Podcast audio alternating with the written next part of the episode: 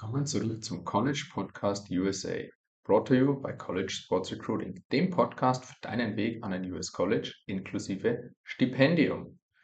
In der heutigen Episode kümmern wir uns um Teil 2 unserer geografischen Reise durch die USA schauen uns dabei an, welche geografischen Hintergründe du als angehender Student in den USA und vor allem als Sportler kennen solltest. Viel Spaß beim zweiten Teil. Okay, Manu, wir gehen wieder etwas Richtung Norden, Richtung Minnesota. Ähm, da sind wir auch wieder an der Grenze zu Kanada. Sehr kalt, sehr viel Schnee. Wir haben einen gemeinsamen Freund, der da lange Zeit als Coach tätig war. Ähm, hat gesagt, ja, es ist schon schön, aber es ist ihm auf Dauer einfach zu kalt gewesen und zu viel Schnee gewesen. Ja, also die, die Bundesstaaten ganz oben, Minnesota, Wisconsin, an der allgemein die Möglichkeiten dann natürlich äh, Sport treiben zu können. Äh, ja, Fußball dann vermutlich mehr auf Kunstrasenplätzen äh, und, und Training viel Indoor. Aber ansonsten ja, genauso gute Möglichkeiten wie anderswo. Und man kann, wie gesagt, immer wieder eine Uni, die vielleicht nicht alle Wünsche und Träume von Anfang an erfüllt, als Sprungbrett nutzen, um dann woanders hingehen zu können. Genau. Wobei man sagen muss, Manu, ähm, vor allem wenn wir jetzt hier weiter Richtung Osten gehen, da sind schon auch richtig große Städte dann, vor allem an den, an den großen Seen, ähm, richtig große Städte mit richtig tollen Universitäten. Vor allem, wenn ich jetzt hier mal schaue, ähm, Green Bay in äh, Wisconsin oder dann kommt ja schon Michigan. Ähm, ganz, ganz Football verrückt, diese Region. Ähm, Chicago ist auch direkt am äh, Lake Michigan. Also da ist dann schon, das ist dicht besiedelt und ja, es ist zwar kalt, aber da spielt sich definitiv viel, viel. Auf, auf gar keinen Fall vergessen, Chicago, drittgrößte Stadt in den USA, noch die drittgrößte Stadt in den USA. Äh, sowohl Houston als auch Dallas äh, sind da stark am, am Kommen. Aber ja, wenn man dann auch noch weiterzieht Richtung Detroit zum Beispiel, was du auch angesprochen hattest mit äh, Michigan, ja, die, die große Autostadt der USA, direkt auch an der kanadischen Grenze. Also große Ballungsgebiete, Ballungsräume und auch sehr, sehr schöne Sommer. Ja, Chicago ist extrem schön im Sommer auch, nur die Winter sind lang und hart und Chicago ist nicht umsonst die Windy City und äh, es regnet auch sehr, sehr viel. Aber man kann alle vier Jahreszeiten genießen. Das hat auch seine Vorteile. Ja. Perfektes Beispiel war zum Beispiel, perfektes Beispiel war zum Beispiel äh, Bastian Schweinsteiger, der dann äh, von, von Manchester United aus zu den Chicago Fire gegangen ist und, und da, glaube ich, auch eine relativ gute Zeit noch in Chicago verbracht hat. Genau. Manu, wir gehen weit, oder ich sage mal, wir bleiben an der nördlichen Grenze von den USA ähm, über Detroit, ähm, Ohio, Cleveland, auch eine sehr, sehr große Stadt am Lake Erie. Ähm, dann geht es schon Richtung Pittsburgh und dann kommt der Bundesstaat New York ähm, mit einer sehr, sehr bekannten Universität Syracuse, ähm, Buffalo auch an der Grenze zu Kanada. Ja, da ist einfach viel Schnee. Für, wie du gesagt hast, Wintersportler ist das das Allerhöchste. Ähm, Football, habe ich auch bereits gesagt, wird hier auch gelebt. Ähm, ja, welche Sportarten? Fußball, soweit ich weiß, dann eher im Süden, weil es einfach bessere geografische Be Bedingungen sind, ohne Schnee. Ähm, aber ja, die großen amerikanischen Sportarten, die machen hier auch vor dem Norden der USA nicht halt, wenn ich an Football denke, Basketball, ähm, Eishockey vor allem ganz, ganz stark. Ähm, auch für, für Europäer, die dem Eishockey zugetan sind, sehr, sehr interessant. Ja, in all den Regionen. Äh, Vermont würde ich noch mit einschließen. Dort äh, zusätzlich zu New York und, und allgemein New England äh, akademisch Top-Universitäten. Ähm, und man darf ja auch nicht vergessen, New York, der Bundesstaat, ist nicht nur Manhattan und New York City, sondern auch äh, sehr, sehr großer Bundesstaat und, und ja, der auch viel zu bieten hat, äh, wenn es dann hoch von Manhattan aus die Hudson Valley nach, nach Norden geht. Also sehr schön geografisch auch und sehr viele gute Optionen. Äh, Cornell University zum Beispiel auch in Ithaca, Upstate New York, ähm, Elite-Uni, definitiv coole Optionen und ja, für vor allem diejenigen, die, die alle vier Jahreszeiten genießen und gerne Wintersport, Wintersport treiben, ohne direkt in den Bergen wohnen zu wollen. Super Location. Absolut. Ähm, und jetzt da bei New York sind wir ja eigentlich schon in, sag mal, in dem Bereich, wo die höchste Dichte an akademisch hervorragenden Universitäten ist, wenn ich hier an äh, New York City denke, Connecticut, Boston, Massachusetts, ähm, Providence ähm, und dann auch runter Richtung äh, Philadelphia, New Jersey, Delaware, ähm, auch Baltimore, ähm, Richtung Washington schon. Also da ist wirklich sehr, sehr viel akademisches Wissen, akademische, hervorragende akademische Ausbildung ähm, verpackt auf, ja, sieht jetzt auf der Karte nach wenigen Kilometern aus, in echt sind es dann doch einige Kilometer. Und Ja, vielleicht da auch noch, Manu, man, man vergisst immer, ähm, weil New York im Winter relativ kalt ist und Boston auch, aber New York liegt ja auf einer Ebene mit Rom. Also auch hier die Winter, äh, die Winter sind zwar kalt, aber die Sommer sind definitiv sehr, sehr heiß. das stimmt allerdings, ja. Und äh, der gesamte Nordosten der USA, äh, New England, wie man eben auch sagen kann, natürlich sehr historisch und vor allem von den, von der Einwanderung der, der Siedler damals, der Settlers, äh, extrem irisch und, und englisch und aber auch deutsch geprägt. Von daher äh, sehr, sehr divers und natürlich auch mit die, die größte Dichte, wie du schon gesagt hast, zum einen an, an Bevölkerung, aber zum anderen auch wirklich an, an Elite-Universitäten und auch anderen Optionen, anderen richtig guten Colleges, Junior Colleges, die dann auch den Weg äh, für, für den Eintritt in die USA ebnen können. Aber ja, wenn man dann auch weiterzieht äh, von, vom Nordosten wieder nach Süden runter, über Washington DC, was du schon angesprochen hast, natürlich die Hauptstadt der USA, äh, ja, auch alle vier Jahreszeiten und äh, extremere Winter als, als, als jetzt vielleicht in Rom sind, aber auch sehr warme und, und ja, sehr heiße sogar Sommer, die, die man hier haben kann. Und ja, darf man auch nicht vergessen, direkt an der Atlantikküste, äh, viel, viele Strände, die man besuchen kann, äh, sehr schöne Region im Allgemeinen. Genau, dann lass uns weiter Richtung Süden reisen. Von Washington aus, da kommen wir dann nach Virginia an der Küste, ähm, North Carolina, South Carolina, ähm, Georgia, Tennessee. Also da geht es dann schon in die Region, in der ich war, South Carolina. Sehr schön auch. Ähm, die Sommer sind heiß, die Winter sind mild. Du brauchst trotzdem eine Winterjacke. Es wird doch relativ kalt, obwohl es fast nie schneit. Also vor allem, wenn du dann ja in South Carolina bist, Georgia, da kommt eigentlich kein Schnee. Ich meine, wir hatten drei Tage Schnee, als ich dort war. Da sind alle völlig ausgeflippt. Ansonsten hältst du das da wirklich gut aus.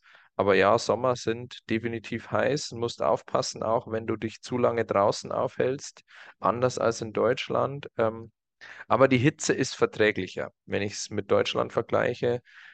Du, du bist in Deutschland von dieser trockenen Hitze oft relativ schnell überfordert, während du in South Carolina, es ist zwar heiß, aber du merkst es oft nicht, dass es sogar heißer ist. Also du musst da wirklich aufpassen, dass du ausreichend trinkst. Das hat mich, als ich rüber bin, im August, in den ersten Tagen, ersten zwei, drei Tagen ziemlich eingeholt. Also da hatte ich dann relativ schnell Kopfweh, ähm, bis ich gemerkt habe, dass es ja doch heißer ist als in Deutschland und ich zu wenig trinke. Aber ja, geografisch ist es schön, ähm, hat, soweit ich weiß oder soweit ich mich erinnern kann, keine großen Naturkatastrophen. Es kann schon mal sein, dass es eine Woche durchregnet. Das ist aber dann auch nicht weiter schlimm. Ähm, ansonsten, Thema Erdbeben gibt es da nicht wirklich. Ist für mich definitiv ein toller Landing-Spot, was jetzt mal rein die Geografie angeht. Ähm, auch für Fußballer, Manu, als Europa ein guter Landing-Spot, weil die Südstaaten fußballverrückt sind. Also die haben da wirklich gute Universitäten mit guten Athletic Programs, die da wirklich versuchen, was aufzubauen. Ähm, also da als Fußballer vielleicht zweimal überlegen, auch wenn man vielleicht denkt, ah, South oder North Carolina zu den Rednecks möchte ich jetzt nicht unbedingt runter. Hat schon alles seine Vor- und Nachteile. Ähm, auch wenn wir dann Richtung Georgia gehen mit Atlanta, ist ja eine, eine Riesenstadt. Ähm, vor allem der Flughafen ein Drehkreuz, wenn du aus Deutschland kommst. Es gibt eine Direktverbindung von Frankfurt, von München, ähm, von Berlin, glaube ich auch, wobei die Berliner auch oft über New York fliegen. Also da bist du vor allem aus Europa relativ schnell drüben. Ähm, ich glaube, mein Direktflug war immer acht Stunden von München nach Atlanta. Ja, könnte ich mir wieder vorstellen, Manu. South Carolina. Was sagst du? Du warst ja auch ein paar Mal zu Besuch. Ja, definitiv. Äh, auch sehr beliebt bei, bei deutschen Unternehmen und, und Auswanderern. Ja, weil es doch, äh, wie du schon gesagt hast, ähm, klimatisch passt. Äh, schöne Gegend am Strand oder verschiedene Strände, die es auch gibt. Aber dennoch auch, was man nicht vergessen darf, die, die Smoky Mountains, was ein äh, schönes ja, Ausflugsziel für, für die Bevölkerung dort auch ist. Aber ja, definitiv schöne, schöne Gegend, äh, die nicht zu vernachlässigen sein sollte oder ne, nicht äh, außer Acht gezogen werden sollte. Ähm, aber ich glaube, ich kann dann auch gleich den Schwenk, du hast über deinen Bundesstaat geredet, jetzt spreche ich kurz über, über Florida, wo ich gelandet bin. Äh, der, der einzige Bundesstaat in den USA, der komplett äh, im tropischen äh, klimatischen Verhältnissen ist. Ja, und äh, da sind die Winter sogar ja auch sehr, sehr angenehm. Sommer natürlich extrem heiß dann auch wieder, nicht so heiß wie, wie jetzt in Texas oder wie in, wie in Houston. Das ist halt noch mal eine andere Hitze, eine tropische Hitze. Aber was in, in Florida zum einen äh, kommt, ist der, der Einfluss vom Atlantik an der Ostküste, an der Westküste Floridas, dann der Einfluss vom, vom Golf von Mexiko und dann eben auch die, die Hurricane Season, was man nicht vergessen darf. Aber man sagt nicht umsonst, äh, Miami ist, ist die Hauptstadt von Lateinamerika. Von daher ist der, der Einfluss der ja, Kultur und natürlich auch der, des Wetters hier schon extrem angenehm und macht einiges Spaß. Und deswegen ist auch Florida der Nummer 1 Retirement State für viele an der Ostküste, die dann einfach sagen, entweder als Snowbirds, zumindest die Wintermonate in Florida zu verbringen, oder dann komplett nach Florida zu ziehen. Ähm, wo es natürlich auch klimatische Unterschiede gibt, jetzt zum Beispiel von, von San Augustine runter nach Miami oder auch von Tampa im Vergleich zu Naples nochmal ein bisschen was anderes. Ähm, und vor allem ja, Zentralflorida, wenn man jetzt Orlando überlegt, ja, das ist dann doch wieder eigentlich Sumpfgebiet ist, Swamp, äh, Everglades National Park, dann im Süden auch wieder äh, sehr, sehr divers, aber ja, alles sehr, sehr tropisch und definitiv angenehm. Könnte ich mir auch vorstellen, so als Winterresidenz dem deutschen Winter entfliehen, schön in Florida irgendwo am Strand liegen. Das wäre mein Ding, Manu. Aber lass uns, lass uns nochmal weitergehen. Richtung, ähm, ja, man darf auch nicht vergessen, Florida geht, äh, zieht sich ja relativ weit noch in den Westen rüber. Ähm, ist dann direkt unter Alabama. Alabama hat ja trotzdem einen kleinen Zugang zum Golf von Mexiko. Ähm, ja, Alabama ähnlich zu behandeln, eigentlich geografisch wie Georgia, relativ warm. Ähm, ganz ähnliche topografische Gegebenheiten. Und wenn wir dann noch weiter rübergehen Richtung Mississippi oder dann auch direkt am Golf von Mexiko, Louisiana, ähm, ja, Manu, da ist es auch im Sommer sehr, sehr heiß. Ähm, die Winter sind sehr mild und Louisiana ist, glaube ich, auch in Deutschland sehr bekannt, weil es sehr, sehr viele Naturkatastrophen gibt und in den letzten Jahren auch gab. Ja, auch von Hurricanes stark beeinflusst. Also ich sage mal so, dass das in Anführungsstrichen Glück, was äh, viele Städte in, in Florida zum Teil hatten, zum Beispiel Tampa, eine der, der Städte, die eigentlich von Hurricanes relativ verschont blieb immer, hatte New Orleans äh, dagegen nicht. Und äh, ja, da liegt wahrscheinlich auch das, das Problem an der, an der Stadtplanung in gewisser Weise, da ja New Orleans eigentlich schon fast unter Meeresspiegel liegt, äh, sind die Überschwemmungen immer extrem.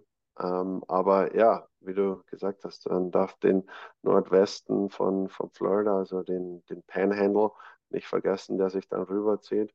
Ich bin das, äh, die Strecke schon relativ oft auch mit dem Auto gefahren, von Houston runter nach Tampa und wieder zurück. Und da fährst du ja äh, Florida, Alabama, Mississippi, Louisiana, alles rüber bis nach Texas. Und ja, Louisiana auch extremes Sumpfgebiet darf man auch nicht vergessen. Ähm, und ja, historisch geprägt natürlich Mississippi, Alabama, viele Plantagen, Baumwollplantagen, all die, die, die Dinge, die jetzt in der, in der Vergangenheit eventuell nicht so positiv liefen für die USA, äh, haben natürlich dort oder haben sich dort abgespielt aufgrund der klimatischen Bedingungen, äh, die dort vorherrschen und äh, bis heute dann auch noch sehr sehr mildes Wetter und, und ja, sehr warm beziehungsweise heiß auch im Sommer dann.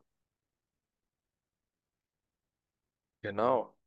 Und dann haben wir unseren Schwenk zurück nach Houston, nach Texas, an den Ausgangspunkt gemacht.